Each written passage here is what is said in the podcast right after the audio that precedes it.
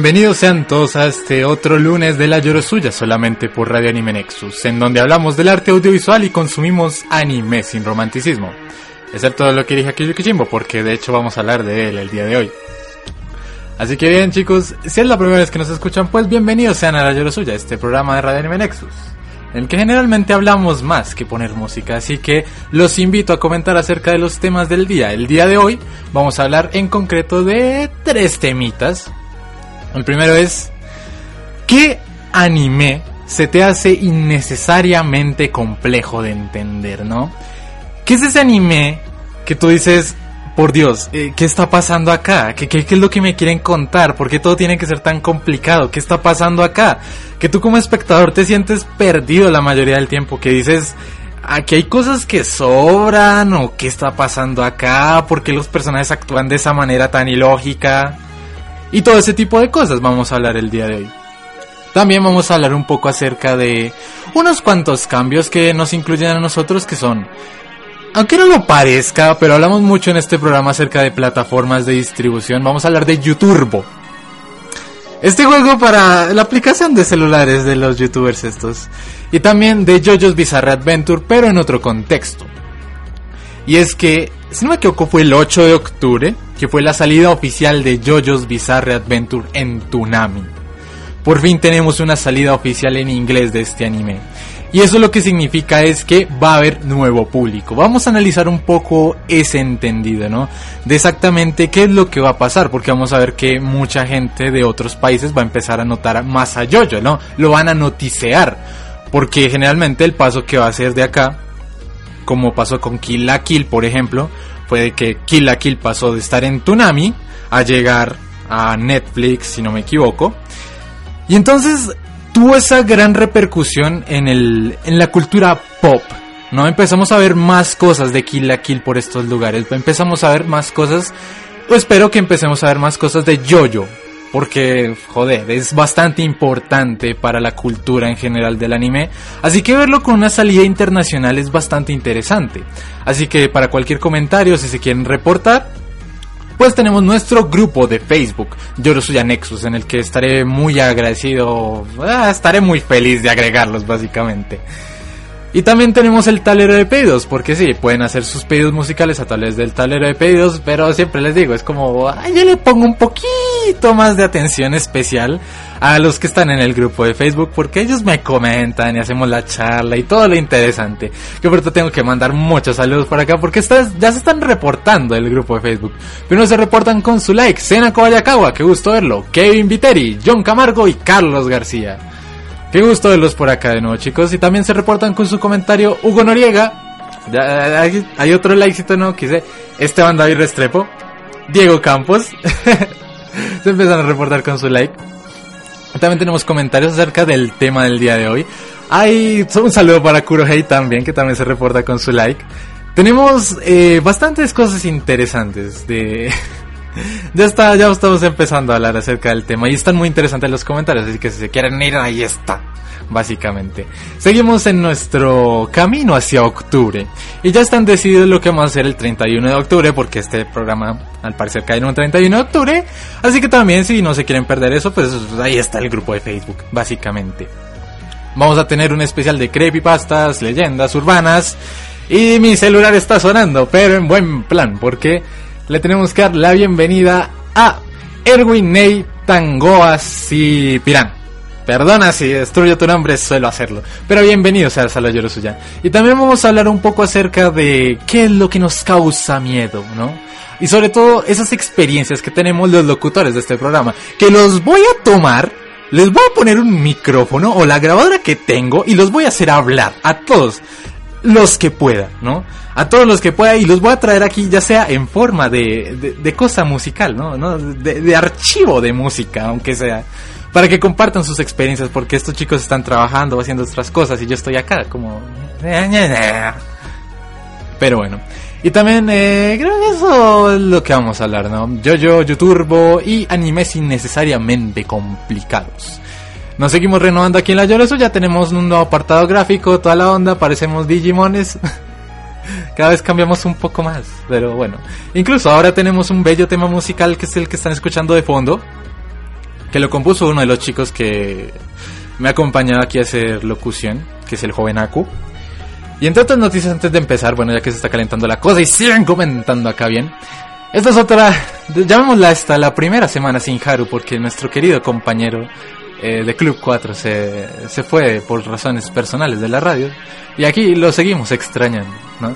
No pude estar presente en su último programa, eso se siente bien cabrón porque yo me hablo con él, pero bueno, mis mejores deseos para él, aunque sea en esta forma. Por ahí lo veo conectado o algo así, no sé, pero bueno, ojalá verlo y es invitado acá cuando, cuando él quiera. Pero la última vez que lo tuvimos acá ni siquiera pudimos hacer el programa, así que no sé. Me dice Noriega acá, seguimos en nuestro camino a octubre, estamos a 17 días retrasados en el camino. Pero es porque queremos hacer el especial y el resto pues es el resto.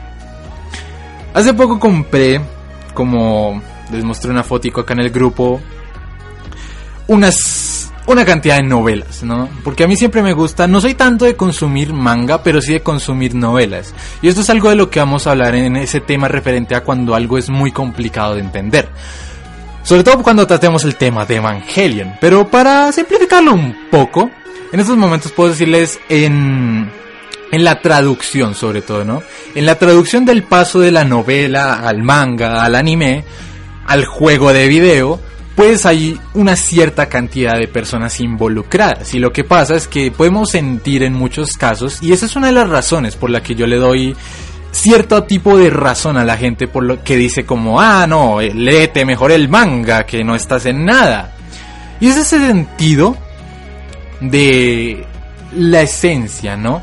Porque recordemos, toda obra no es solamente un anime, no es solamente una novela, sino es la expresión de una persona, un ser humano que tanto tú como yo está pasando por un periodo que lo incitó a escribir algo, ¿no? A expresarse en algo.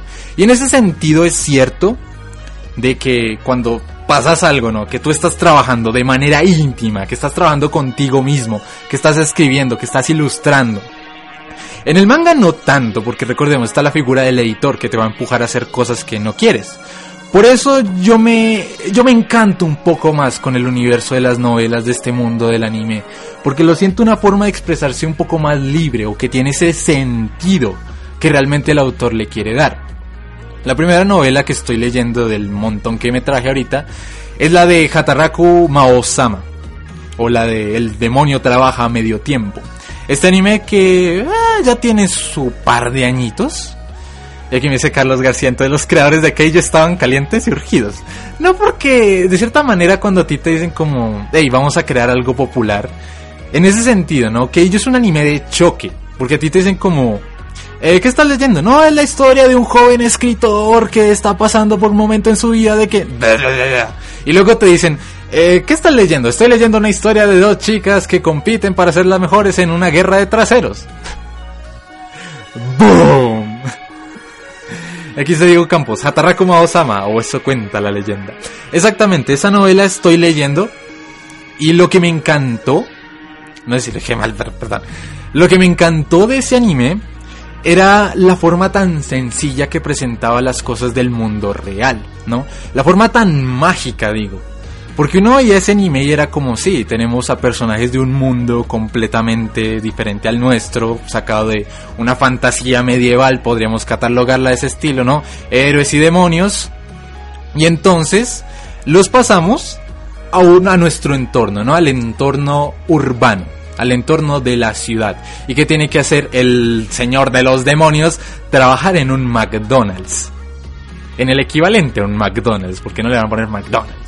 Y en el Kentucky Fried Chicken. Y entonces ese tipo de encanto fue lo que me gustó de la obra.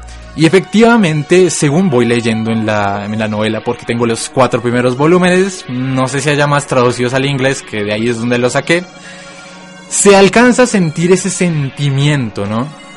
Cuando uno lee Hataraku Mao-sama como novela, lo que uno se da cuenta es ese amor que se tiene por las cosas de la cotidianidad, cosas que parecen súper mundanas.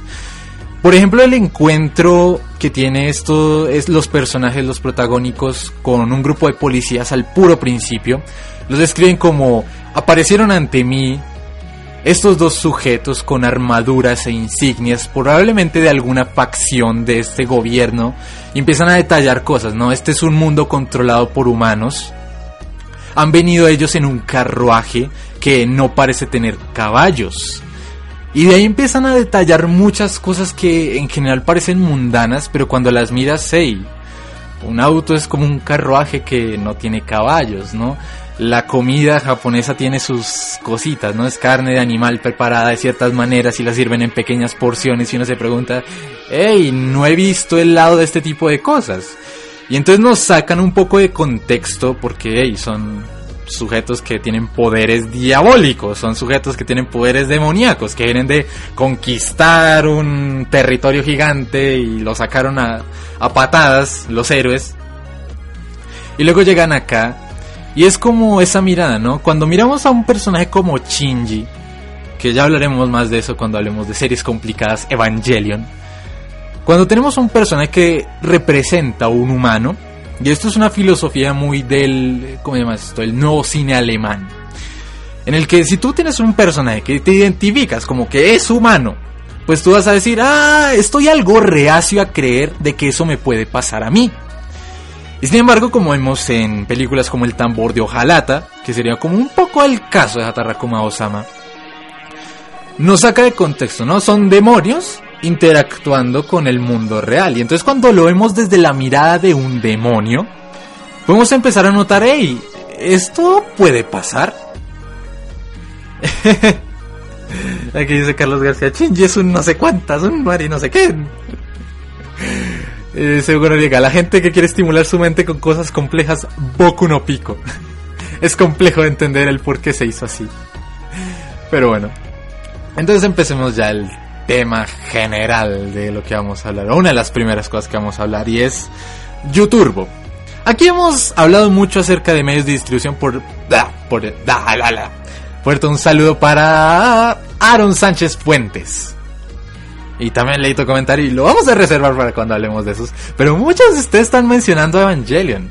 Así que me interesaría saber más otras series, ¿no? Que dijeron, "Eh, esto no lo entiendo, ¿qué está pasando acá? ¿Por qué me cuentan esto? O algo así por el estilo. Evangelion, vamos a hablar un poco. No soy un experto en Evangelion, pero sí vamos a tratar temas interesantes acerca de ello en el programa de hoy.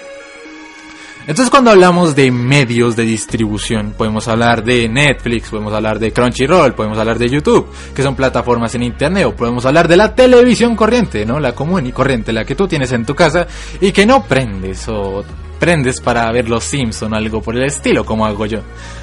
Pero en todo caso, empezamos a ver la potencia que puede llegar a tener la imagen de un youtuber o lo que llamamos un influencer. Así le gusta llamarlo a los medios para no decir youtuber. Es un influencer.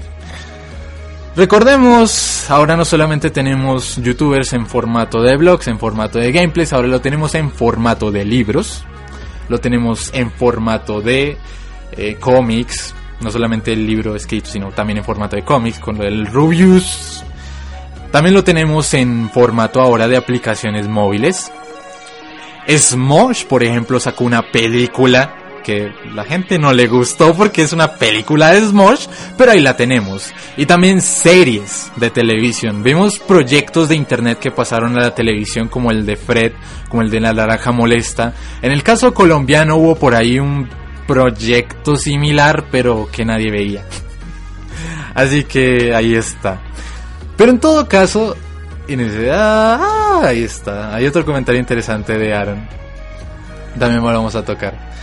Y entonces es extraño, ¿no? Porque empecemos a comparar. Exactamente qué es YouTube. Es un juego muy sencillo porque realmente como lo explican, dicen como no, nos matamos todo este tiempo haciéndolo, ta, ta, se pegan latigazos en la espalda, dicen no, es que lo queríamos poner gratis porque es una aplicación móvil para Android. O al menos la pueden encontrar en el Android Market y les cobran, si no me equivoco, son 3 euros, que en el caso colombiano serían 10 mil pesos. Por un juego que parece como un on-rail shooter, pero en, en sentido 2D, ¿no? Vas en un carrito y disparas. Como los juegos de qué? Como los juegos de esas páginas que jugabas en el 2006, pero con youtubers. Bam. ¿Y a qué se debe esto, no? Entendamos este fenómeno no solamente como algo aislado, sino como algo progresivo. Recordemos el éxito tan grande que tuvo la misma, el mismo tipo de cosa, pero hecha por PewDiePie, que es como el, el rey de YouTube. 48 millones de suscriptores y desarrolla una aplicación que es como una especie de simulación de youtuber, que es ah, tiene un estilo parecido a Jabotel, no lo vamos a negar. Y aún así, eh, me dice con llega que, que el Rubius da influenza. Y aquí también un saludo para Carlos Mauricio Ruiz, que también nos, nos dice su anime innecesariamente complicado. Y va a seguir. ah, ya. Se- Seguimos comentando acerca de eso. Bueno, en el caso este de YouTube, podemos ver que efectivamente no hay un grupo de personas, al igual que en el de PewDiePie, es un grupo de desarrolladores, al igual que en el de PewDiePie, y sin embargo es gratis el de PewDiePie. Y uno se pregunta, ¿por qué?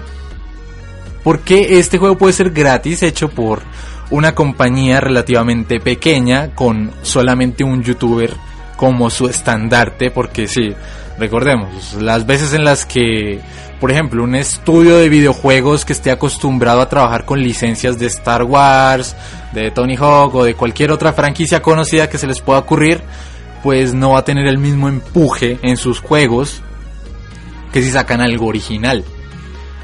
¿No? Necesita uno a veces de pegarse de un nombre o pegarse de algo para tener ese, ese pequeño push. Entonces uno se pregunta cómo este juego de PewDiePie que ya tiene más de 10 millones de descargas en la Android Store o en el Google Play como se llama, puede com- puede compararse con este juego de un montón de youtubers, no, no solamente el Rubius, porque es un montón de youtubers de habla hispana que se juntaron para hacer esta aplicación y además te la cobran. Y no solamente te la cobran, sino que por cada personaje extra te cobran más. Y empiezan a decir, no, es que eh, tenemos que alimentar a este grupo de pobres personas que trabajaron como animales para hacer este juego. Y es como... ah. Miren, hay algo, y esta es la razón por la que quería hablar, y es que cuando tú haces cine independiente, lo que llaman cine independiente, ¿qué es lo que estás buscando?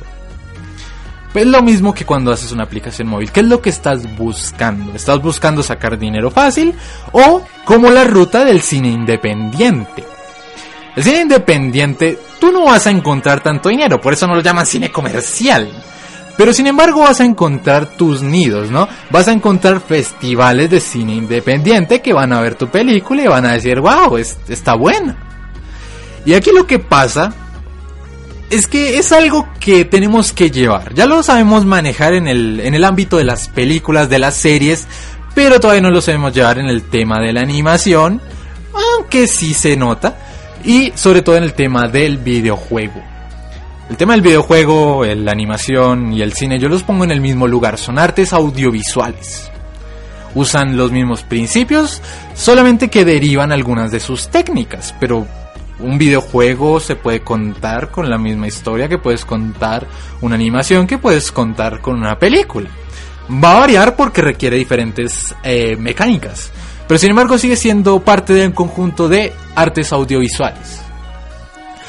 Y entonces en ese caso, si tú haces una aplicación y pones a este montón de gente, ¿qué ganas si la pones gratis? Esa es la pregunta. Al igual que el cine independiente, ganas eso mismo, ganas reconocimiento. ¿Tan difícil es? Cuando tú llegas a cualquier compañía, llegas a Pepsi, pateas las puertas, pateas al perro del dueño, te pones enfrente de la junta directiva, te bajas los pantalones y dices, yo soy el tipo que hizo el juego de PewDiePie, mire, tiene 10 millones de descargas, denme trabajo. ¡Boom! Ahí está, es, es, eso mismo, ¿no? Si tú vas a contratar a alguien, por ejemplo, que te dice, eh, no, es que yo tengo experiencia con este otro trabajito, o es que no, yo no tengo experiencia, y llega alguien y te dice, tengo un producto ya hecho, que está muy bien valorado, que tiene X cantidad, que es de las cosas que más consume la gente, pues tú dices, ah, venga pues, contratado. Y es ese sentido, ¿no? Porque muchas veces lo entendemos desde otros sentidos, ¿no? Es, es como, ay, tengo que ganar dinero con lo que hago. Pero hay veces que no es solamente el dinero lo que debe preservar, sino exactamente cómo te construyes a ti mismo. Tanto como director de videojuegos, como director de animes, como escritor, como mangaka, y como todo eso, ¿no? Por eso hay tantas convocatorias en las que no te van a dar un premio más grande de alguna cosita, pero todo eso suma reconocimiento. Y cuando sumas todo ese reconocimiento, ¿qué es lo que pasa? Pues tienes más oportunidades. Es la forma sencilla, porque todo el mundo dice como, yo salgo y voy a terminar qué? Encontrando un trabajo, haciendo qué? Trabajando para otra persona. Pero cuando creas tú mismo, cuando te juntas con tu equipo y de hecho formas un equipo, pues la gracia es hacer eso, ¿no? Crear reconocimiento de tu marca, como por ejemplo estoy haciendo yo acá. Básicamente, ¿no? Tengo la marca, yo lo suya. No estoy hablando con ustedes, están escuchando, ahí está. Y por otro lado tenemos el acontecimiento de que Jojo llegó a Tunami. Importante en un sentido de que... A ver si tengo un comentario. Ahí están, más comentarios de series. Mientras terminamos, ¿no? Si quieren hacer pedidos musicales también los invito a, a que los hagan en este momento, porque ya casi cortamos a, a la primera pausa musical. Tenemos dos. Y aquí la conversación de ahorita está gigante, porque voy a leer todos sus comentarios. Pero bueno, cuando entramos en esa discusión de, hey, es bueno ver a Jojo en Tunami, entra una parte que dice, que es la misma clase de gente que dice como, no, léete el manga, demonios.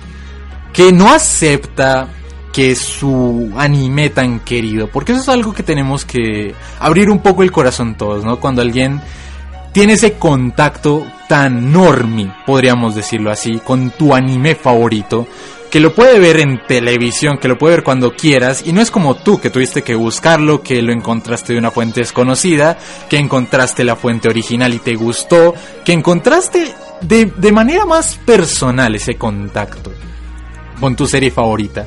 Y que ahora todo el mundo la esté viendo y esté comentando cosas como que eso se vio en Twitter cuando salió Jojo por. Fue como, wow, ese Dio sí que es Donald Trump. wow, ese Dio le hizo la de Donald Trump a Erina. Y todo ese tipo de comentarios que se vienen más hacia la parte de la cultura pop, no lo que llamamos la cultura pop, la cultura popular.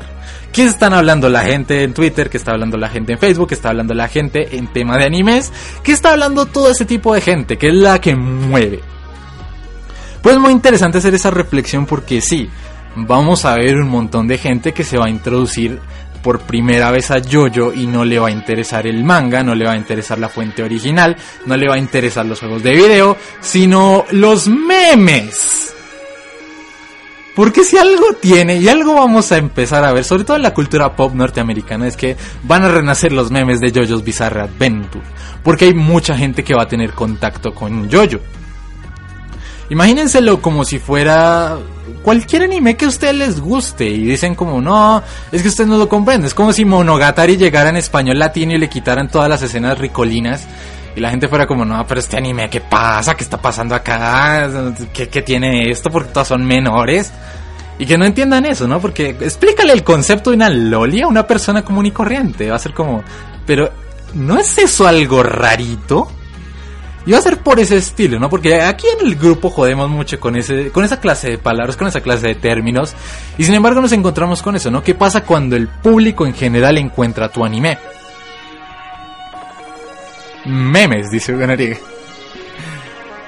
Y es muy interesante ver esa parte, porque sí, vamos a ver que va a haber más historias, va a haber más publicaciones. Como les digo acá, la película de Kisomonogatari pisó Estados Unidos y podemos tener eh, la, la novela que yo, la, yo también la compré, la novela de Kizumonogatari está completa en inglés, está completa como audiolibro.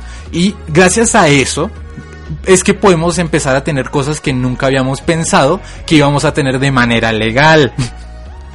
y en eso incluyen el resto de novelas de Monogatari que ya están listadas en Amazon, novelas de Overlord, las novelas de Recero, todo eso va a empezar a pisar este territorio y nos vamos a empezar a dar una idea de, hey, va a ser un mundo más abierto acerca de el anime.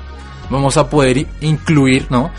Eh, cosas que nunca creíamos haber podido haber visto antes de, en cuanto a mercadotecnia, en cuanto a cosas que queremos, que siempre siempre vemos como, ay, esta figurita está muy bonita, ay, este libro, cómo me gustaría leerlo, ay, este manga, cómo me gustaría leerlo, pero no puedo.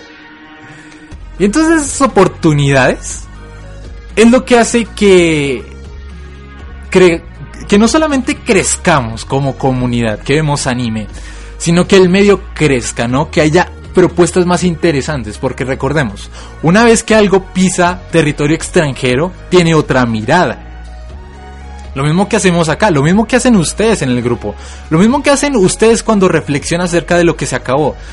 Dicen, hey, yo pongo mi propia mirada de acerca del anime que estoy viendo y no soy japonés, ¿no? Yo tengo esa otra mirada. ¿Qué pasaría, por ejemplo, si un grupo de animadores estadounidenses y animadores japoneses se reunieran y dijeran, vamos a hacer anime?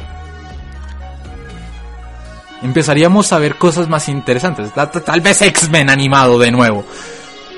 Pero en general vamos a poder ver narrativas diferentes, vamos a poder ver cómo se mezclan las cosas y sobre todo porque ya mucho de lo que tenemos hoy en día está influenciado, quieranlo o no, por el anime. Hay muchos directores conocidos que miran anime.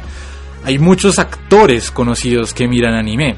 Y hay mucha gente metido en este rollo. No, de vez en cuando. Por ejemplo, cuando se estrenó Los Siete Pecados Capitales en Netflix,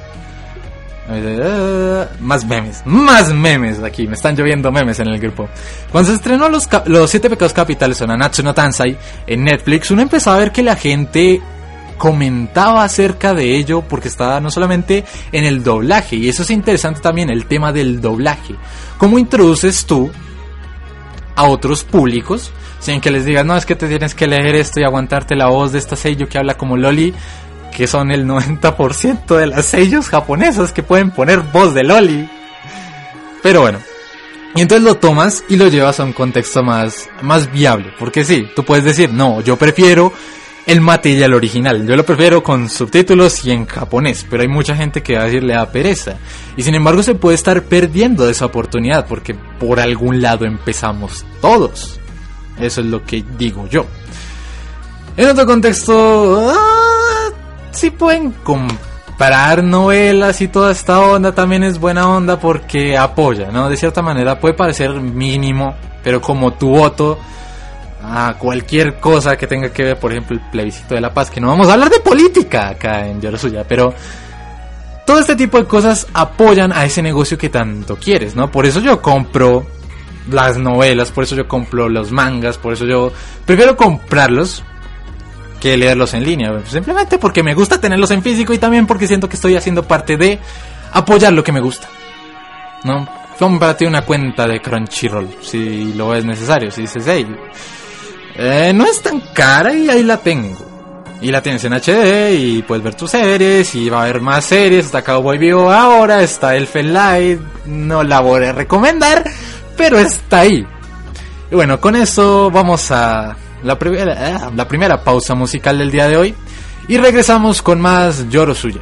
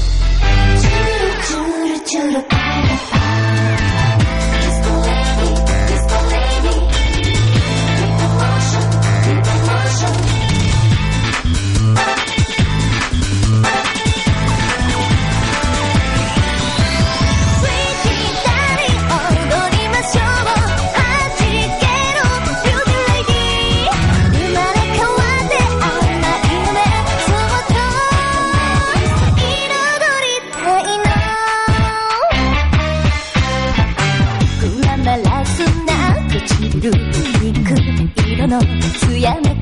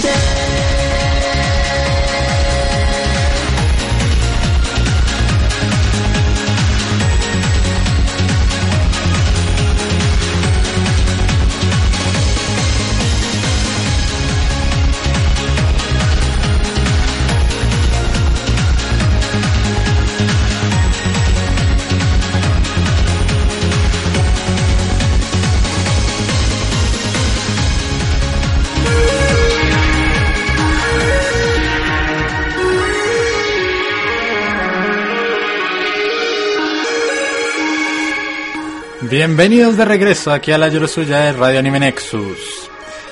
Vamos a seguir hablando, si se acaban de unir a nosotros, vamos a hablar el día de hoy, en este bloque, de animes que se hacen innecesariamente complicados. O en general que se les hicieron complicados. de Exilium Blade me, cuestiona por la música que escogí, pero ah, hagan un pedido entonces, güey. Pero bueno, vamos a hablar de animes innecesariamente complicados, o que ustedes sintieron esto porque tiene que ser así de complicado, básicamente. Y si quieren unir a la conversación, pues aquí está nuestro grupo de Facebook Lloro Suya Nexus. Estaré muy feliz de agregarlos si es el caso. Y divirtámonos acá con los chicos que también están reportándose con su cantidad de comentarios que tenemos por acá. Comienza acá Hugo Noriega y algún anime de waifus que es complejo de entender. Vamos a hablar de Monogatari. siempre que tengo la oportunidad hablo de este anime porque es el que siempre recomiendo, pero para introducirse un poco al universo de lo que sería la Yorosuya en medios de anime, pero bueno, vamos a hablar un poco de Monogatari, pero en otro sentido. Aquí dice Exilion Blade, pues Evangelion la primera vez que lo vi. Aquí sigue una una una seguilla de comentarios que ilustran muy muy bien acerca de por qué Evangelion, ¿no? Aquí dice Carlos García, el final de Evangelion donde solo 0.00000% del mundo lo entendió. Y me dice Exilion ¿qué esperaba si tenía 12 años? Dice Kurohei, 15 años y sigo sin entenderlo. Y dice Diego Campos, yo solo lo entendí la décima vez que lo vi. Y bueno, empecemos por Evangelion. Ya había comentado un poco acerca de cuando hablamos de las novelas, ¿no? Que no solamente una historia es una historia porque existe, porque es una historia o es un anime, sino que es un reflejo de las personas que están detrás de la historia. Y eso incluye a la persona que creó esa historia, que en este caso sería... Ah, Hidekiano. ya me olvidé el nombre completo de este hombre. Hideaki Entendamos que en esos momentos en el que Hideaki Anno estaba trabajando en Gainax, antes de empezar a trabajar en Evangelion, él tuvo una complicación con otra serie que completamente falló. Directamente, ¿no? La serie falló. Era una serie de robots, falló. Este fue un nuevo comienzo para él. O de cierta manera una nueva reflexión. Cuando habla con la revista Nyan, Nyan Type, que es una revista súper conocida que citaremos si alcanza el tiempo de nuevo. Eh, la revista New Type, perdón, no sé por qué se me da la palabra NIA, pero New Type, está esta revista tan conocida, que una vez le hizo una entrevista y él dijo, el proceso de crear Evangelion no fue algo a lo que estuviera acostumbrado, sino fue algo que se fue dando. Él escuchó muchas opiniones y reflejó mucho de lo que él sentía en ese momento. Y lo que él sentía eran ciertas tendencias que nos podrían llevar a incluir la palabra suicidio. Y cuando incluyo la palabra suicidio en el tema de Evangelion, podemos entender un poco más acerca de a dónde va la trama de la misma serie, ¿no? Esta es una serie sobre sentimientos, no solamente sobre robots gigantes y Shinji, métete al robot, que tenemos que pelear contra los alienígenas. No es solamente eso, es una serie acerca de los sentimientos, de cómo estas personas, porque en ese sentido, cuando mucha gente que hace reviews acerca de Evangelion lo tratan es que los personajes de Evangelion son más personajes de cierta manera caracterizados como más humanos en un entorno de ciencia ficción. Sí, son personas que tanto, que tanto tú como yo estarían en esa situación en la que está Shinji. De decir, hey, eh, no quiero subirme a un robot gigante porque igual me matan. Y no solamente Jay, un robot gigante, vamos a destrozar algunos traseros alienígenas. En ese sentido, por cierto, un saludo y un bienvenido a, Casares Damián. Bienvenido al grupo.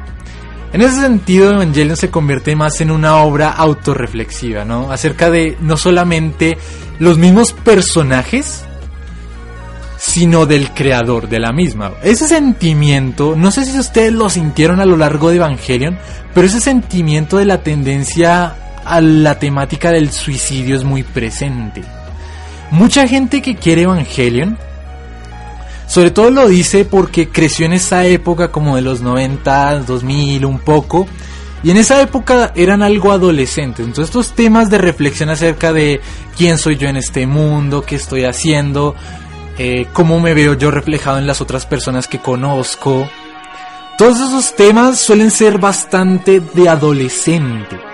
En este caso, de adolescente más de nuestro continente. Porque ya recordamos, ¿no? Estadísticamente, también un saludo para Luis Chilán, que se acaba de unir a nuestro grupo de Facebook.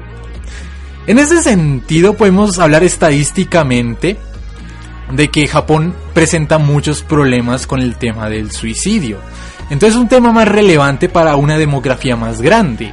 En cambio, para nosotros como espectadores más americanos, podríamos llamarlo de esa manera, se hace como una temática de reflexión psicológica, a veces se hace algo pesada, y en sí el tema de la ciencia, más o menos, paremos aquí, ¿en qué momento sale Evangelion? Es más o menos en la época oscura del cine estadounidense, del cine hollywoodense, en el que descubrieron las pantallas verdes.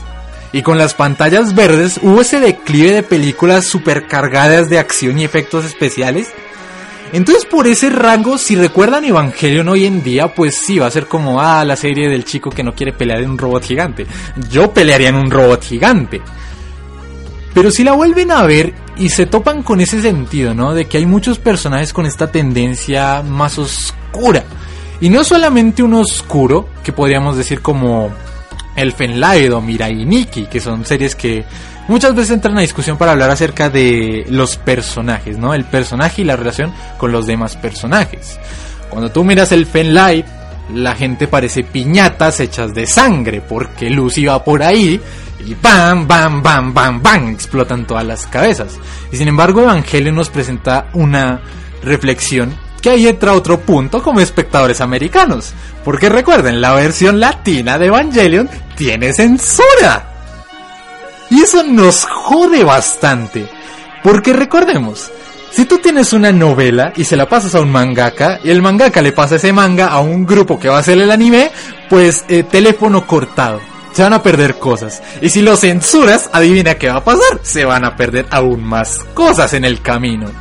Por eso es que no les recomiendo ver Evangelion en el doblaje latino, simplemente por eso, porque se va a perder la intención de la obra original, porque si va a ser como, ay, que, ay, esta es la voz de Inuyasha, esta es la voz de no sé quién. Y empiezas allá, dice Diego Campos, tiene censura Chan. Pues obviamente. Es más, mucha gente quedó muy suelta con el final de Evangelion, la serie, por algo de lo que vamos a hablar, y es el presupuesto. Recordemos esa época en la que Gainax venía de una un desastre en general. Y entonces los dos últimos capítulos de Evangelion, que son con los que la gente queda como, pero ¿qué carajos está pasando acá? Es una muestra o es un intento de Hideaki Anno de usar la mínima cantidad de recursos, porque ya se acabaron los recursos. No hay otra forma de explicarlo. No es como, es que tenía este sentido súper experimental de hacerlas. No, el sentido súper experimental de hacer las cosas es, por ejemplo, cuando está Kaoru y Shinji y se desarrolla esta escena en la que lo tiene en la mano del Eva, Eva 01 a Kaoru y lo tiene que matar. Pero si ustedes lo ven, no en las películas de Evangelion, en la serie de Evangelion, es un plano sostenido mientras suena música. Sostenido, no, no, no está pasando casi nada. Está ahí, está Kaoru en la mano del Eva está Shinji dentro del EVA y es un plano que dura una cantidad considerable de tiempo. Y nos podrían decir, wow, eh, qué desgraciados, están ahorrándose todo el dinero simplemente poniendo un plano estático. Y sin embargo, lo bonito, que ya lo hemos tratado acá en este programa, cuando hablamos de las cinco obstrucciones, este documental con Lars von Trier, era de que muchas veces para los creadores, o para ti como creador, poner barreras de hecho logra que saques lo mejor de ti, ¿no? Cuando te ponen una temática, cuando te dicen tienes que contar una historia sin palabras, cuando te dices tienes que contar una historia en X cantidad de tiempo, no tienes tres minutos, lúcete. Entonces tú empiezas a pensar, ah, puedo hacer esto, esto, esto, esto. Pero lo que pasa con las nuevas películas de Evangelion es, Gainax abre las arcas y dicen, chicos, ¿cuánto quieren de dinero? Y se siente eso, y además las películas de Evangelion, que de cierta manera lo veo por ese sentido que no tengamos 4.0 todavía. ¿no? Este, este programa llegó a versión 4.0 antes de Evangelion. Pero bueno, en ese sentido, y que Hideaki no se haya disculpado tanto, es también acerca de ese sentido de dónde está el que hace la historia. Porque en estos momentos Hideaki no viene de una pérdida gigante, no viene de esas tendencias bastante deprimentes, no viene de ese sentido que hemos decidido, ¿no? Ah, decido, que hemos dicho que es como suicida. De poner, ponerlo de alguna manera. Cuando tú estás ya bien, tienes un sueldo estable, la gente te respeta, ¿por qué vas a escribir una historia como Evangelion? Es muy complicado volver a conectarse con ese sentimiento, ¿no? Estabas en la inmundicia, no tenías dinero, tenías que sacar lo mejor posible e hiciste una reflexión de ti mismo.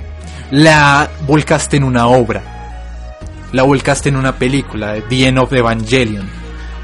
Y luego tienes dinero, tienes oportunidades, la gente te respeta, de dónde sacas esa motivación para continuar una historia que ya abandonaste con ese pasado oscuro. Lo podemos ver ya para los dos últimos capítulos de Evangelion que se usan muchísimos planos que ya se habían usado y está como este arte con marcadores que la gente que como what the fuck porque no estábamos acostumbrados a eso, ¿no? Tenemos grandes producciones como Inuyasha, Pokémon, que parecían no tener fin, que parecían tan elaboradas. Llega esta obra con estos elementos filosóficos, psicológicos, que Sigmund Freud, que no sé qué más. Pero lo entiendes como eso, no es un reflejo de la persona que lo creó. Y sin embargo, cuando llega censurado, pues se pierde mucho de ese sentimiento. Así que mi recomendación es esta. Si no entendieron Evangelion, véanselo en japonés.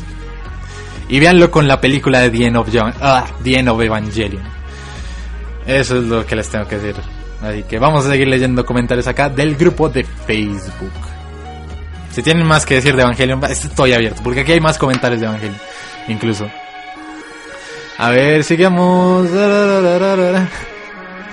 Animes de traseros. Aquí nos dice Carlos García, un anime complejo, más bien sus novelas, es Maho, Mahoka Koko no Retusei. Ya que explican muchas teorías, fórmulas, fenómenos científicos, ya sean de física, química, electrónica, que para ellos que están metidos en algunos de esos temas no es tan difícil de entender. Para el que no es complejo. Por ejemplo, un anime que también les quería hablar es Reike-san Hoshi Kusu Tashi no Utage. Este anime de hace unas cuantas temporadas me sorprendió en el sentido de que no entendí qué carajos estaba pasando. Porque era como este chico que es un protagonista y se entienden las relaciones entre los personajes. Está el tipo que lo sigue, yo veo futuro en ti, chico, la, la maestra que es medio alcohólica pero aún así lo protege. Y luego entramos en toda esta discusión que son como palabras que uno no entiende, como ah, él tiene el Kusekunus de amarillo, él, él tiene el flafu flafu ah, morado. Y toda esa clase, y yo era como, "E- esto es sintoísta, esto, esto con qué, con qué religión tiene que ver. Y resulta que era chino. Y por ese sentido, no solamente me pierdo en el contexto cultural, esa es otra de las cosas, ¿no? Que cuando un anime tiene mucho contexto cultural, ya estamos acostumbrados al contexto cultural japonés, con series como Naruto, que es de chakras y las posiciones, Kisanami, Kisanagi, que es Susano, no sé qué, da, da, da, da. Todos son cosas que empezamos a aprender, pero cuando te sacan la carta de esto es mitología china, ahí me pierdo un poco. eh, pero puede pasar, Dragon Ball es una versión alterna del viaje al oeste, al menos en su concepción, que también es una historia china, pero está más relacionada acerca del tema del budismo, que es japonés. Entonces, ¡ay! cuando te deciden sacar filosofía de otras partes, o cuando esperan algo de ti, que tengas conocimiento previo como espectador, en ese sentido se hace algo difícil de ver la serie. No es más o menos eh, lo que podemos sacar del comentario aquí de Carlos García. Aquí nos dice Aaron Sánchez Puentes, Evangelion es muy malo el final original. Te dan a entender que Shinji solo se hacía chaquetas mentales y por ello tanta alucinación de ángeles y autoculpa. Ah, yo lo alcancé a sentir un poco así también la época en lo que miré, pero sí, cuando entiendes todo el contexto acerca de la obra y no solamente la obra como la obra, pues puedes ver eso. También nos dice por qué nadie habla de, no sé pronunciar eso, y Paranoia Agent. Agent. Ah, Paranoia Agent, la verdad no lo conozco, no, no lo he visto. Ahí sí me disculpo. Aquí me dice Carlos Mauricio Ruiz. A mí bacano, se me hizo medio complicado porque eran muchos personajes que no sabías por qué estaban ahí y cómo se relacionaban entre sí. Pero ya después le agarré la onda como iba la serie. En estos casos podemos citar, por ejemplo, un, ejemplo de lo que recomendé el capítulo pasado, la emisión pasada, llamémosla así, llamémosla capítulo, llamémosla la... La emisión pasada que hicimos recomendaciones. Occultic 9. Ya vemos el, el segundo capítulo. Y la gente estaba así en los comentarios. Decía, ¿qué, está pasando acá? No entiendo, lo voy a dropear. Porque, sobre todo, el, el, segundo capítulo de Occultic 9 me recordó un poco al capítulo, si no me equivoco, 21 de Evangelion. En el que tenemos este ir y venir, ir y venir, ir y venir. Que aquí hay un personaje, nos está contando la historia de otro, nos está contando la historia de otro, regresamos, bla, bla, bla.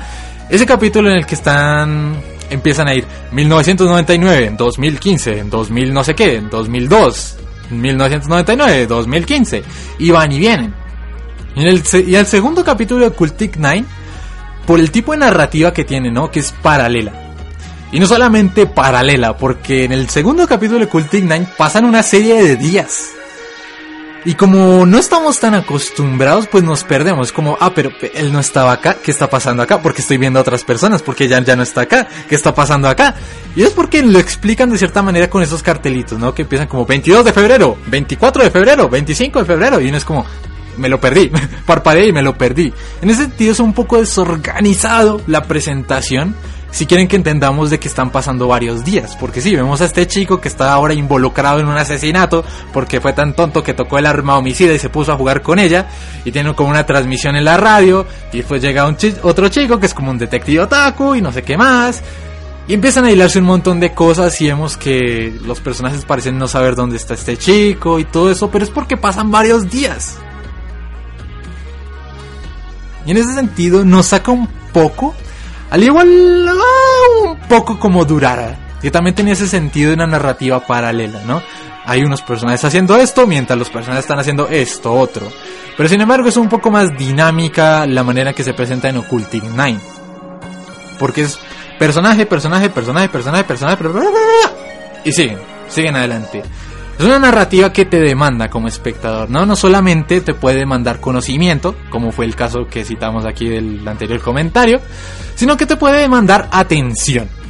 Y ese es un caso como el de Monogatari. Aquí se diga, Meteor era complejo de entender lo que decían. Aquí de Exilium Blade, Paranoia Agent no le entendí ni madre su final, ni el mediado, ni el principio, no entendí nada. Y aquí dice Aaron Sánchez Fuentes, Muchichi es bueno y muy hermoso, aunque su animación es pobre, te explica muchas cosas de la vida, el existir y el devenir del sentido de la vida humana. No es Psycho Pass o Serial Experiment Line, pero tiene sus momenticos de análisis profundo. Y ese sentido, ¿no? Es profundo, no es tan complejo de entender, sino la cantidad de temas. Y eso es lo bonito, cuando no eres complicado, pero eres profundo. Que la gente al final se queda diciendo como, ah, esto tiene esta interpretación, ¿qué está pasando acá? No es que sea súper oculto detrás de mil murallas, detrás de símbolos religiosos, detrás de cosas, ecuaciones, ni nada, eso, sino que tú empiezas a decir, hey, la, el punto de vista de este personaje lo entiendo y toda esta onda. Aquí me con Noriega, Dead Note podía ser complejo de seguir todos los trenes de pensamientos de Kira y L, intentando estar uno a dos pasos adelante del otro. Y responde Aaron Sánchez Fuentes, le echaron demasiada... "mm", después de que pasa algo con él y se vuelve demasiado tonta la serie. Yo en ese momento dropié la serie. Yo dropié Dead Note en el momento en el que le pasó algo a él. Y hay un poco de discusión de spoiler que no voy a entrar porque no soy cabrón. Porque no estamos hablando de de spoiler no, pero bueno. A mucha gente le sorprende eso. Y aquí dice Carlos Mauricio Ruiz, también en Steins Gate. Si no lo hubiera visto un día en que no tenía absolutamente nada que ver, lo hubiera dropeado. Pero después me gustó cómo iba la historia y no la pude dejar. Steins Gate también tiene muchos de sus conceptos, ¿no? Porque trabaja con el viaje en el tiempo. Y el viaje en el tiempo es muy jodido. Porque es algo súper difícil y no es simplemente como viajar al futuro, que ay, tengo que hacer que mis padres se casen, no, sino que realmente involucra una serie de cosas con las que no se pueden jugar, ¿no? Es como la tesis de Madoka Mágica, que también tiene que ver con ese tema del viaje en el tiempo y que no es cualquier cosa. A ver qué más comentarios tengo por acá. Narara. Aquí primera, el primer pedido. Si se habla de Jojo, pongan Wall Like an Egyptian. Y aquí dice Carlos Mauricio Ruiz. Yo no aguanté Jojo, lo dejé al capítulo 10. Jojo también es una serie que trasciende a su propia historia, porque sí, si lo ves es lo que dice Esteban David Restrepo, vampiros y hombres fornidos. Sin embargo, la creación de Jojo tiene que ver más acerca de el concepto de la familia, el concepto del orgullo, el concepto del honor. Y en sí, lo que te están presentando aquí es la historia de una familia. No la historia de, ay, es un tipo que pelea contra vampiros con el poder del sol en sus brazos. O sus estandos. Sino es el concepto de la familia. Todo lo que se lleva a cabo en todos los arcos de Jojo hasta, hasta cierto punto, hasta el punto que he leído, que es Stone Ocean. Es ese concepto muy fuerte de la, de la familia, del linaje de la familia Joestar, que no es simplemente cualquier pendejo ahí, sino que viene de una familia. Cada, cada arco en Jojo tiene su propio protagonista. Primero tenemos a Jonathan, después tenemos a Joseph, después tenemos a Yotaro. En estos momentos estamos con. ¡Demonios! Se me olvidó el otro. Estoy mal en Jojo. Josuke. Ahí está. Estamos con Josuke. Sin embargo, se mantiene ese sentido de la familia, de la familia Joestar. No es simplemente vamos a luchar con vampiros con poses mágicas. En ese sentido es un reflejo también de un poco de lo que lleva este, este escritor. Porque Jojo está lleno de palencias, está lleno de cosas tontas. Pero cuando notas el mensaje y la cantidad de amor que se tiene por ese mensaje, eh, lo entiendes perfectamente, ¿no? De cómo va Jojo, de por qué Jojo es Jojo, por qué todos quieren hacer referencias a Jojo, por qué tiene tantos memes, por qué es tan grande, por qué acaba de llegar a Tsunami, si no tiene tantas cosas. No solamente por el estilo, porque sí, Jojo te entra por los ojos, Jojo te entra por el manejo del color, Jojo te entra por el manejo tan hermoso y adictivo que tiene del CGI. Si tú miras los openings de los JoJo's están hechos en CGI, que es la cosa más rayante de un anime promedio, porque dices, no se supone que el CGI es para abaratar costos. No, no son esos dragones feos de Yu-Gi-Oh los que los usan. No es Berserk el que está usando CGI para hacer esas cosas feas. Y ve el estilo que usa Jojo y ahí lo entiende. Las personas que están haciendo el anime de Jojo no simplemente están, están adaptando Jojo, lo aman. Uno puede sentir que esta gente de hecho se preocupa por ese manga. Y eso es algo bastante lindo. Porque si tú miras los openings de JoJo's Bizarre Adventure son la cosa mejor dirigida que te vas a poder encontrar en openings de animes. Tienen pequeños detalles por todas partes de una historia que ha continuado durante tanto tiempo. Y ese sentido, por ejemplo, hay mucha gente analizando los openings de JoJo's, pero por ejemplo, el sentido de que todos los personajes en estos openings hasta la cuarta parte menos la cuarta parte quiero decir, estén en 3D, sobre todo a ese sentido que daba primero Sono Shino Sadame, el primer opening, en que literalmente Jonathan camina de estar entintado a ser un modelo 3D. Y cuando lo ves, ese 3D no es solamente, ah, usemos 3D, es traer a la vida, darle dimensiones al manga, apreciar el material original. Por eso me toca un poco que la gente diga como no, yo yo lee el manga. Porque la gente que hace estos animes de hecho quiere mucho a Jojo y quiere mucho el manga. Por eso es que le da los colores que tiene, por eso es que le da esas técnicas. Por eso es que Iggy empieza como ese perro feo y después termina como el Iggy que conocemos. Porque también pasaba en el manga y no simplemente dijeron, no, diseñemos a Iggy como va a estar al final y tirémoslo ahí.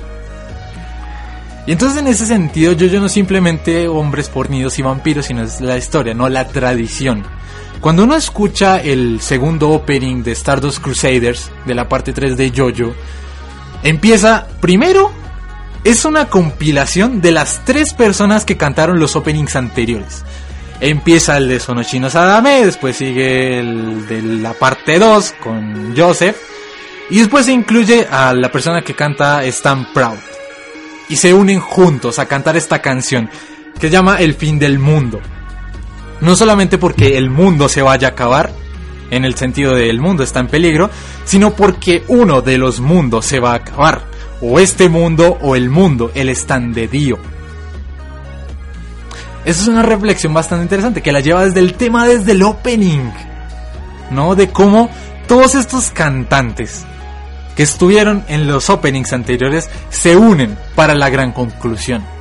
Se sintió bastante, bastante bien como espectador, ¿no? Todos esos detalles, toda esa calidad que le metieron. Por eso es que yo quiero a Yoyo, no porque sean hombres fornidos peleando contra vampiros y tienen stands que no sé qué música y bla bla bla bla bla. Sino es por esa calidad que te presentan, por ese amor a la tradición. Así que ahí está. Eh, Jojo no es tanto como un anime que tú digas, wow, que, que súper está bien hecho, que no sé qué más, que la historia es tal cosa, porque tiene un montón de huecos argumentales. Pero en ese sentido uno la puede apreciar como una obra. ¿no? Una obra que te quiere contar algo, que tiene unos puntos por desarrollar y que tiene una dirección, pero deliciosísima.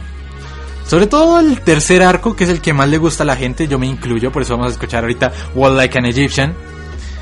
Es la parte, si quieres ignorar el resto de arcos, te recomiendo entrar aquí. Eh, Stardust Crusaders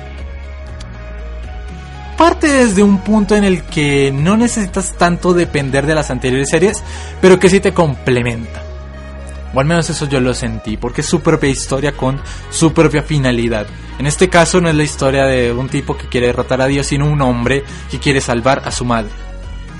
Ese es el arco 3 de Jojo. La búsqueda de un hombre y un padre por salvar a su hija y a su madre. Así de sencillo. Aquí nos dice Senako Ayakawa. Yo al menos veo pocas series psicológicas, entre comillas, que la mayoría llama el tipo de anime que son complicadas. Y me da mucho mello, pues me deja, me dejan con unos días con malos sueños.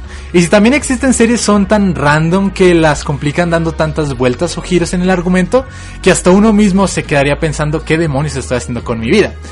Como ejemplo, basta un botón Charlotte. Charlotte es una serie que no sé qué, demonios estaba pensando.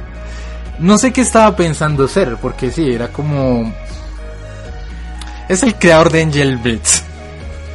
Quería tener como... pegarle a ese sentido. Quería decir, eh, vamos a crear una historia triste, pero sí, yo sentí y mucha gente sintió de que Charlotte no estaba bien escrito. Sobre todo por el final tan apresurado que tuvo. Mucha gente, incluyéndome yo, incluyendo a Hao, que hablamos en su tiempo de Charlotte cuando salió, fue que ese final fue como toda una temporada resuelta en. resuelta en un capítulo. Así que ahí está, no solamente. Y no, y lo del cometa. Se llama Charlotte porque hay un cometa mágico que nos da podercitos. Se entiende un poco que sea como esta. ah, esta narración acerca de estos chicos que están en proceso de crecimiento, entonces desarrollamos un poco la, el vínculo acerca de los poderes con el propio crecimiento como persona. Y luego está que tenemos que salvar a la Loli, que prepara pizzas y no sé qué más cosas y bla bla bla bla bla bla. bla. El pequeño Lelouch quiere salvar al mundo y toda esta onda. En ese sentido, Charlotte no es un anime que esté muy bien escrito. Y es una pena porque venimos de Angel Beats. Aquí dice Aaron Sánchez Fuentes. No, Monogatari no, por favor. Quiero verlo, pero siempre me revuelvo en cómo deben verse. Aquí dice Diego Campos. Como lo quieres en orden cronológico o en orden de emisión. Ah, no tengo más comentarios acerca de series. Aquí hay más comentarios de Evangelion. Dios mío. Les dejaremos a Monogatari por ahora al final. Y aquí nos dan otro pedido de JoJo's. Crazy Noisy Bizarre. Ahorita la pongo. O sea, sí, sí, algo. Tranquilos. Nos quedan cuatro minutos aquí para ir a la música. ¿Qué más comentarios tengo? Es todo un sueño Shinji despierta sin piernas. Resulta que quiso pilotear a Leo. Y aquí nos dice Aaron Sánchez Fuentes con respecto a las películas de Evangelion. Las películas tienen muy buena animación, pero no tienen que ver con, no tienen que ver un demonio con Evangelion. Lo que quisieron hacer es ponerle parches al jodido final que a nadie le agradó y cada vez le agregan más personajes que a nadie le, que a que nada aportan, como Mary. Supongo que tengo que estar de acuerdo porque sí, es como se ve más bonito y mucha gente todavía sigue eh, esperando a que esta sea como que esto no sea una reconstrucción de Evangelion para limpiar cosas que les faltaron, sino una secuela de Evangelion, ¿no? Y mucha gente dice como, ah, es que aquí está pasando cosas, y el salto temporal, y no sé qué las cosas, y bla, bla, bla, bla, bla. Aquí nos dice Carlos García, hay animes donde interactúan diferentes tiempos, es decir, entrelazan entre pasado, presente y futuro, casi al mismo tiempo. Perdón. Como Concrete Revolution. Concrete Revolution es interesante, ¿no? Por ese sentido. Pero es muy... No, no voy a hablar todavía de Concrete Revolution. Porque aquí me, me desfajo ahí. Pero bueno, me dice también Aro Sánchez Fuentes. Madoka Mágica es compleja. Me tengo que ver ese anime. Ah, no lo parece, pero es el proyecto, no solamente de aquí de nuestro querido Akiyuki Shimbo, sino del carnicero Urobushi. Así que ahí hay mucho de qué hablar de Madoka Mágica. Si algo le vamos a dedicar otro capítulo. Aquí ya vamos a, leer el último comentario acerca de Monogatari y ahí se están dando hay muchas cosas acá de Monogatari y ya vamos a hablar de ello cuando regresemos de esta pequeña pausa musical en La Lloro Suya de los lunes, solamente por Radio Anime Nexus, la número uno Latinoamérica y nada más.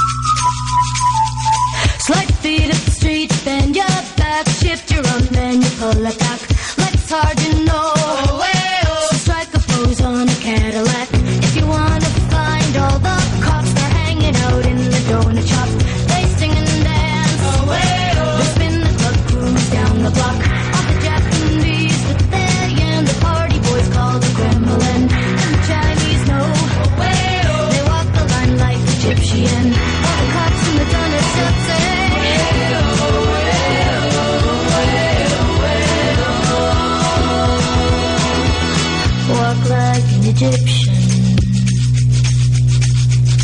Walk like an Egyptian.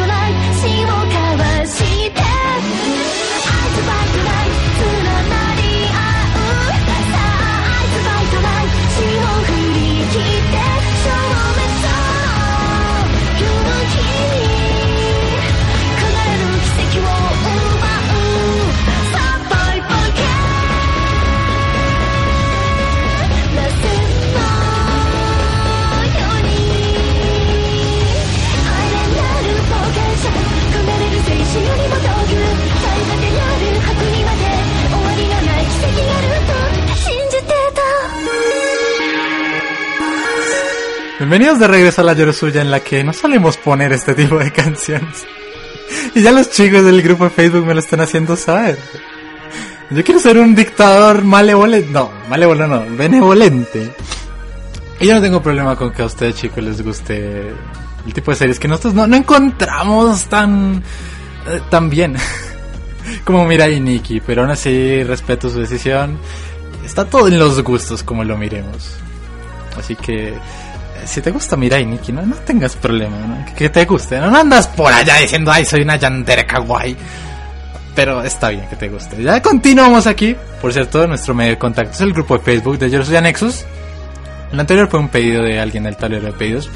Un saludo hasta México de Eriol, que me pidió Mirai Nikki. No me dijo si el opening o el ending, pero pues el opening, supongo. Estamos acá hablando, ya terminamos, ya casi vamos a terminar de hablar de animes innecesariamente complicados. Esos animes que tú dijiste, pero ¿qué, está pasando acá? Así que si nos unen, están aún en momento. Pueden unirse a nuestro grupo de Facebook y seguir comentando, porque acá tengo como un... Soy como... Sabemos como un millón de comentarios acerca de Monogatari. Todo empezó por esto. Dice Carlos García, Monogatari, Monogatari Series es complejo y profundo, ya que algunas veces cuando están hablando siempre pasan imágenes o pedazos de letras en fracciones de segundos relacionadas a lo que están hablando. Y a veces me perdía con el cambio de temas en una misma conversación. Además que para entenderse necesita haber una cierta cronología y no a cómo salieron, muy recomendable. Y aquí dice Carlos Mauricio Ruiz. La otra vez quiero, quiero, quiero ver Monogatari, pero no sé por dónde empezar. ¿Hay algún orden en especial? Aquí Diego Campos, si no me equivoco, nos dice hay un orden cronológico y hay un orden de emisión. Lo mismo pasa con la melancolía de Susumiya Haruhi, que es un tema del que vamos a hablar en nuestro especial de aniversario. Ahí les adelanto, vamos a hablar de Haruhi al 100, como experimento social malévolo. Pero bueno, en cuanto a Monogatari, lo que tenemos que entender es que si hay un orden en cómo se emitió en televisión y hay un orden cronológico, empezando por las películas que están saliendo ahora. Quiso Monogatari. Así que técnicamente si te lo quisieras ver en, en orden cronológico tendrías que esperarte hasta que salga la segunda parte de la película. O leerte el libro que ya está disponible. La manera en la que empezó y la recomiendo, Bakemonogatari. Y lo tenemos que entender de esta manera. Bakemonogatari, Nise Monogatari, Neko Monogatari, Second Season, Suki Monogatari, Owari Monogatari, Hana Monogatari. En ese sentido, sí, Hana Monogatari, déjenla para el final. Porque ya está bas- bastante adelantada. Si hablé muy rápido, ya lo dejaré. Pero es en ese sentido en el que estábamos hablando acerca de los directores, ¿no? Del tema del creador, la persona que está detrás de la obra. En este sentido está Akiyuki Shimbo, haciendo una interpretación de, si no me equivoco, este hombre, ¿cómo es que se llama? Nishio Sin, el creador de las novelas de Monogatari. Está muy bonita la novela, la tengo acá en mis manos. Es rara, es una novela como cuadrada. Cu- Cuando la de Overlord tiene tapadura y se ve supremamente bonita. Y las novelas típicas eh, que sacan en, en edición de inglés, generalmente son más grandes que un manga primero. Por eso es muy interesante. Eh, también los mangas que sacan en inglés, o al menos los que yo he comprado, eh, todos son más grandes que el manga promedio, ¿no? Es como, ¿para qué voy a leer esta cosa pequeña? ¿Que soy japonés? Y sacan ediciones más grandes y tienen como cositas al final, cosas de comedia y más publicidad que un manga promedio. En cambio acá lo que nos quieren vender a Hispanoamérica es como más la experiencia japonesa, ¿no? No solamente la historia, sino la experiencia japonesa de tener el manga o la novela ligera con el tamaño. Porque pasa lo mismo con Haruhi. Si ustedes compran la novela en español es un libreto pequeño y eso es muy poco cómodo de leer.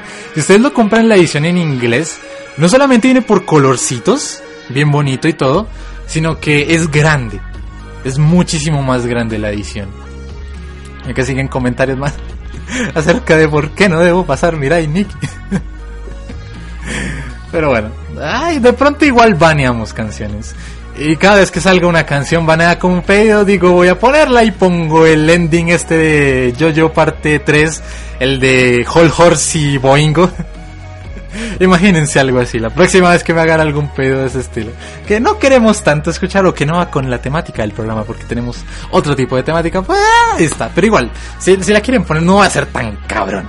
decirles, no, no me pidan Mirai Nikki, no me pidan Tokyo Ghoul, no me pidan ese tipo de cosas, sino ah, de vez en cuando. Si, si veo que hay otro pedido, pues lo voy a poner ligeramente porque soy un dictador acá, pero bueno.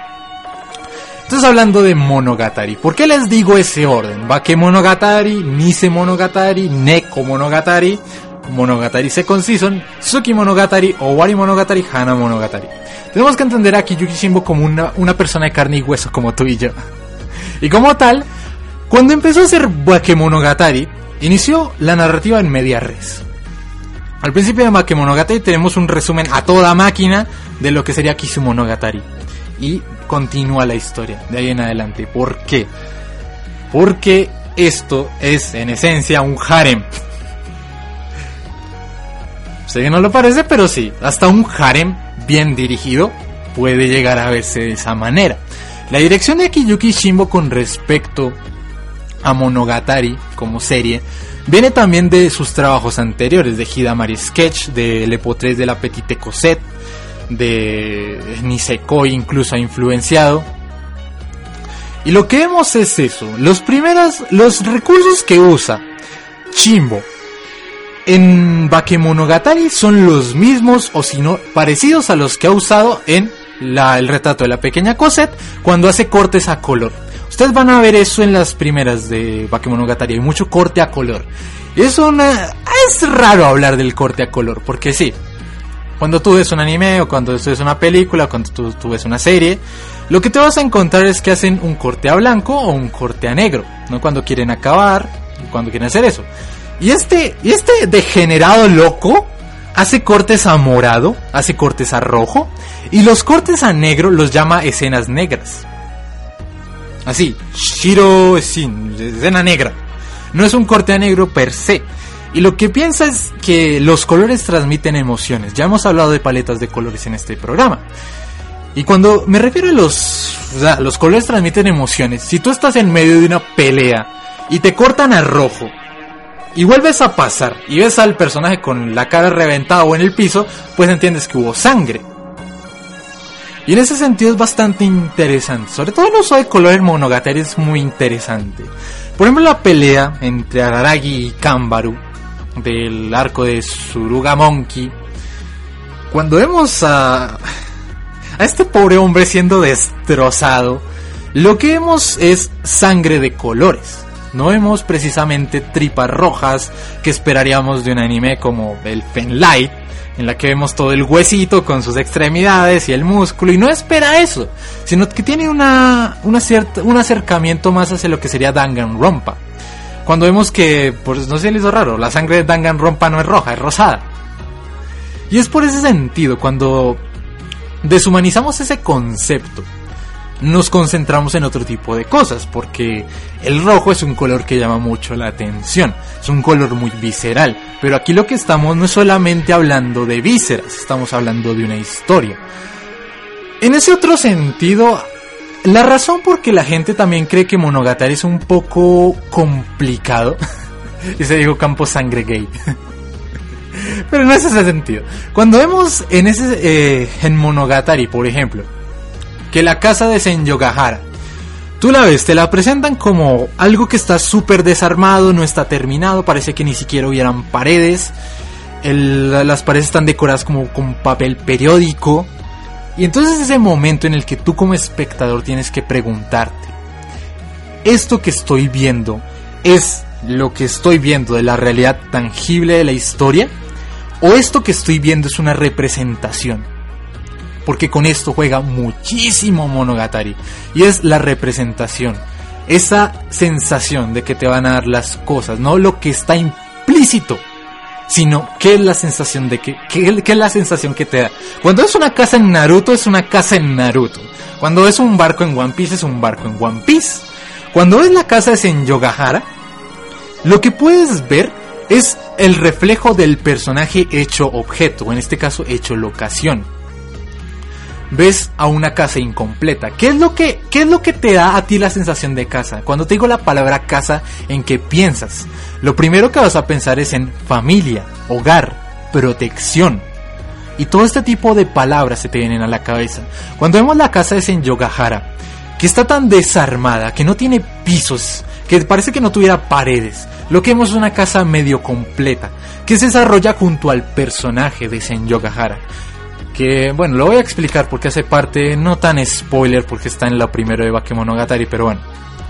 Senyogahara es esta chica que viene de, primero, la madre se une a un culto religioso ultra extremista para salvarle, como medio para salvarle la vida, supuestamente. La mujer se involucra tanto en este culto religioso que le quiere regalar la hija a los tipos del culto para que hagan ya tú sabes qué con ella. Y sin embargo logran evitar eso. Entonces esta chica queda básicamente sin madre. Queda sin una parte de su casa. Y se va a vivir con su padre y hay una serie de problemas. No entran mucho en detalle porque pues tampoco es el caso. No vamos a dedicarle mil horas a Monogatari acá.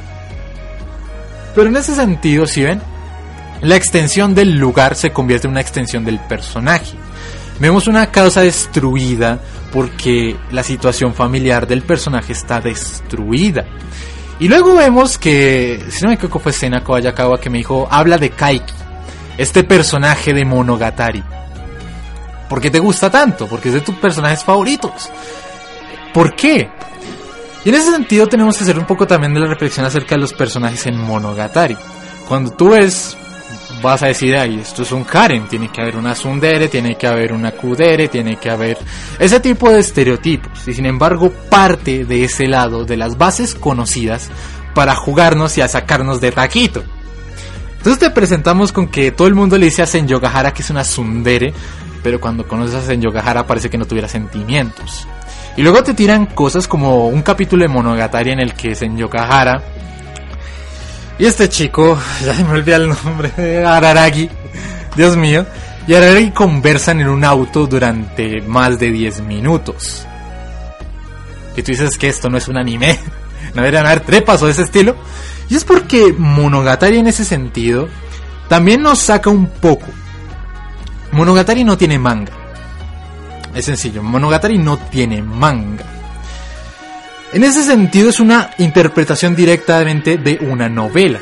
Que, ya les dije, a mí me gusta más la novela que incluso que el manga. Y en ese sentido, pues hay mucho más con qué jugar, porque cuando tú ves Boku no Hero Academia, pues vas a esperar que sea Boku no Hero Academia el manga, animado, con cositas, y colorcitos, y animaciones. Pero cuando te dan un libro, las posibilidades son casi infinitas. Y en este caso, Akiyuki Shimbo lo que hace es juntar ese sentido que tiene las novelas con sus propias experiencias. Por eso tenemos una obra que no es solamente parte de la gran adaptación del gran libro de Nishoshin, porque a ti, a ti pueden no gustarte las novelas de Monogatari.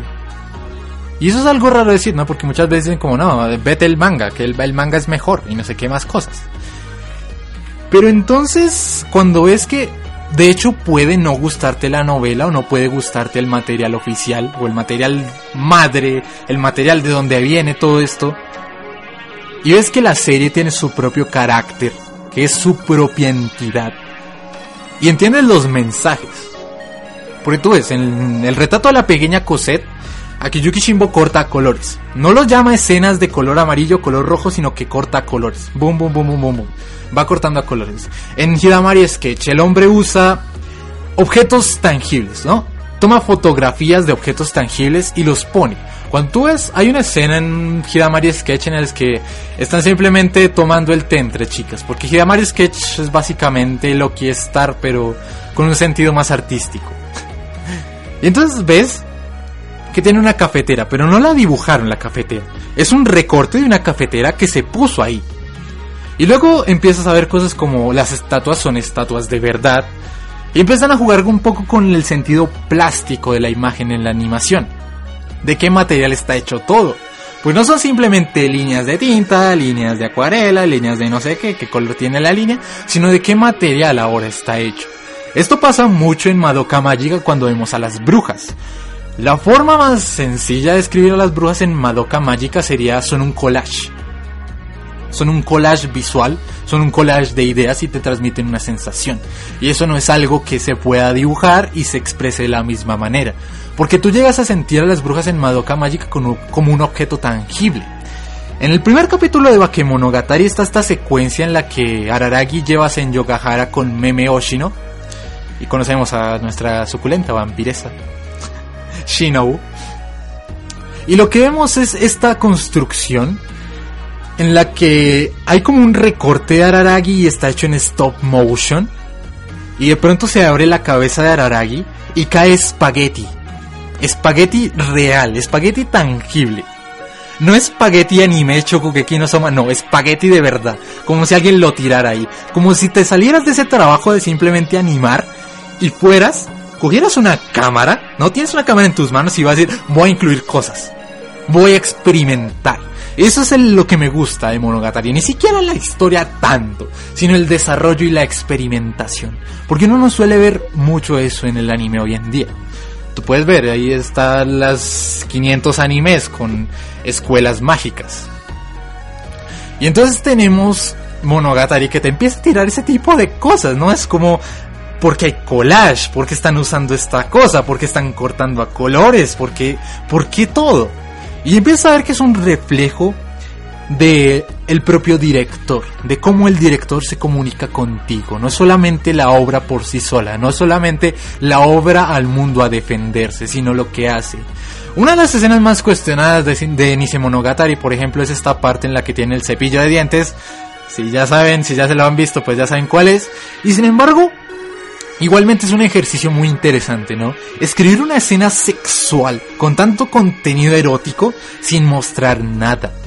Porque eso es lo que diferencia a, Monogatari en general como serie en frente a otros harem.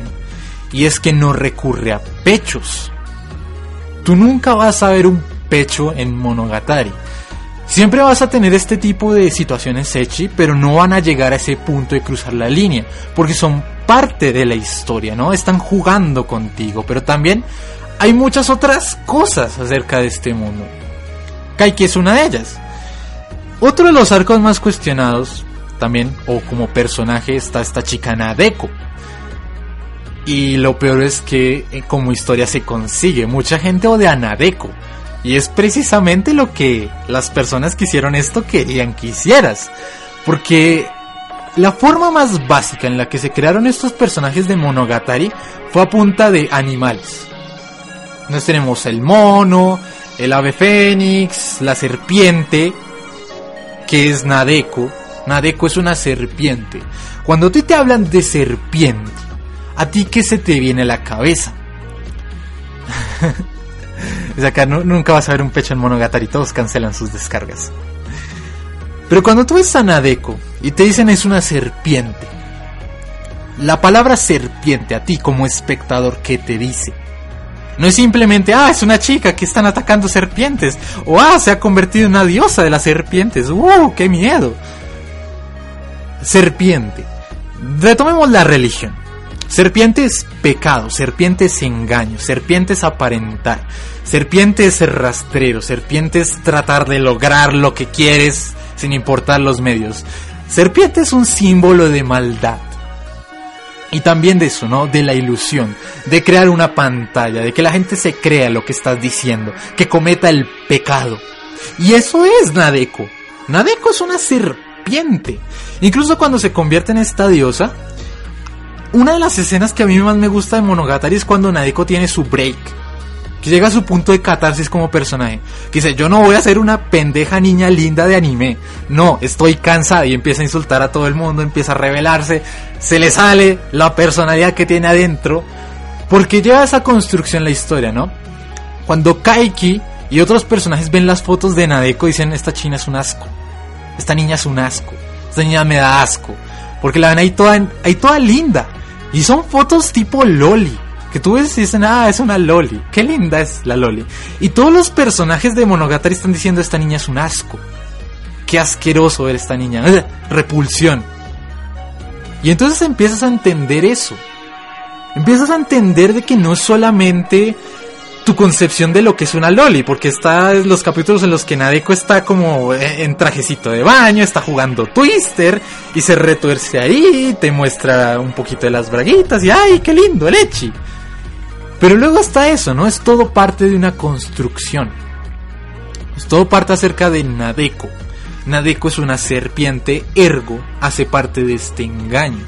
Lo mismo que Cámbaro es un mono, tiene instintos salvajes, tiene todo este tipo. Es una construcción bastante sencilla pero eficaz. Por eso es que siempre, siempre yo recomiendo Monogatari para todos. Inicien por Bakemonogatari y sigan adelante. Este programa se fundó gracias a eso. Gracias a que nosotros vimos Monogatari y dijimos, aquí hay mucho por contar. Aquí hay un reflejo de lo que sería un anime de autor. Una obra de autor. Que uno pueda decir, esto no es simplemente Nisekoi el manga de la Chonen, sino que esto es una personificación. Y aquí dice Diego Campos, justo lo dice. ¿Cómo personificar un anime en una persona, en un director, en un mangaka, en un creador? Por eso duele cuando la gente dice, ah, Bleach, ¿qué le pasa? La culpa, no sé qué. Y no entiende la situación por la que pasa el mangaka. Ese hombre no quería seguir haciendo Bleach. Y, uno lo siente en el manga. Las primeras, los primeros volúmenes de Bleach son súper movidos. Te dan esa sensación. Cuando ves el primer opening de Bleach, incluso como anime, ves toda esta construcción de ropa que tienen los personajes que son súper interesantes y te entran por los ojos. Y al final tú ves el manga de Bleach y es como panel, panel, panel, panel, panel, panel, panel, panel, panel. Mm. Así que ahí está, chicos. Consuman anime pensando también en ese lado, ¿no? ¿Quién lo creó? ¿Quién está dirigiendo esto? ¿Quién lo escribió? ¿Qué está pasando en su vida? ¿Cuáles son sus trabajos anteriores? Por ejemplo, Urobuchi, las cosas que tiene Urobuchi siempre se suelen parecer. Al igual que cuando miramos cine de Nolan, cine de... ¿Qué les digo yo? De cualquier otro director de este mundo. Ustedes dicen, son, es una película de este director. Y en cambio en el anime no solemos ver eso, ¿no? Es por eso que mucha gente siento que le gustó tanto Nisekoi como anime. Y no se pueden explicar esta historia por qué la estoy siguiendo. Si Raku sigue siendo el mismo tonto cada serie, cada serie, cada serie. ¿Por qué? Es posiblemente porque lo que te encantó no es Nisekoi como historia, sino Nisekoi como dirección de anime. Este hombre, Akiyo Kishimo, fue el mismo que dirigió Madoka Magica, fue el mismo que dirigió Le Potre de la Petit Cosette, fue el mismo que dirigió Hidamari fue el mismo que dirigió Monogatari y eh, dirigió Nisekoi. Y cuando lo entiendes de esa manera, pues, hey, las cosas cambian. Por ejemplo, Hideaki Anno, del que hablamos también, tú lo entiendes como persona, ¿no? Dices, hey, él es el creador de Evangelion, al igual que entendemos a Hideo Kojima como el creador de Metal Gear. Es más o menos por ese estilo, porque también tú dices como, ah, este juego es de Nintendo, pero Nintendo no lo hizo. Lo hizo una serie de personas que trabajaron, que tienen su estilo, que han trabajado con ello desde antes. ¿Cuándo van a pensar en los mangakas? Pero sí, es por ese lado. Cuando es eso, ya no solamente somos otakus, nyan, kawais, chuchuruchus, sino que somos consumidores de animación, somos consumidores de eh, arte audiovisual, ¿no? Es un poco también salirnos de ese concepto de todo el- toda persona que mira anime es un otaku. Toda persona que se compra un manga es un otaku. No es por ese sentido, ¿no? Yo no me considero parte de una subcultura o estilo rosa de Guadalupe que los cosplayers andaban por ahí y que estamos en una misión, decían por salvar al mundo de los poseidones mágicos y no sé qué más pendejadas. No, desligar un poco esa caricatura y ver que de hecho tenemos directores, tenemos todo ese tipo de cosas que hace grande a la animación, a la animación japonesa en ese sentido. Así que ahí los dejo con esa pequeña reflexión, ¿no? Porque una serie sea complicada no simplemente porque sea serie, sino que es producto de una persona. Una persona con un contexto. Por eso hablan tanto del contexto de las obras, ¿no? De por qué tienes que ver esta película en este contexto. Te llaman eso. Así que terminamos. Y ya, que, ya, que, ya que mencioné Bleach, terminemos con una canción de Bleach. Nos vemos. Si quieren seguir. quiere, quiere pensar en las lolis. Si quieren seguir escuchando este programa, sí, siempre pueden unirse a nuestro grupo de Facebook. Yo lo soy a Nexus. Vamos a estar aquí la mayoría de lunes, si no todos los lunes a las 5 de la tarde, hora México, hora Colombia, hora Ecuador, hora sino que a Panamá. Para seguir hablando de esto y seguir divirtiéndonos. Como siempre, yo fui Orfen y nos vemos.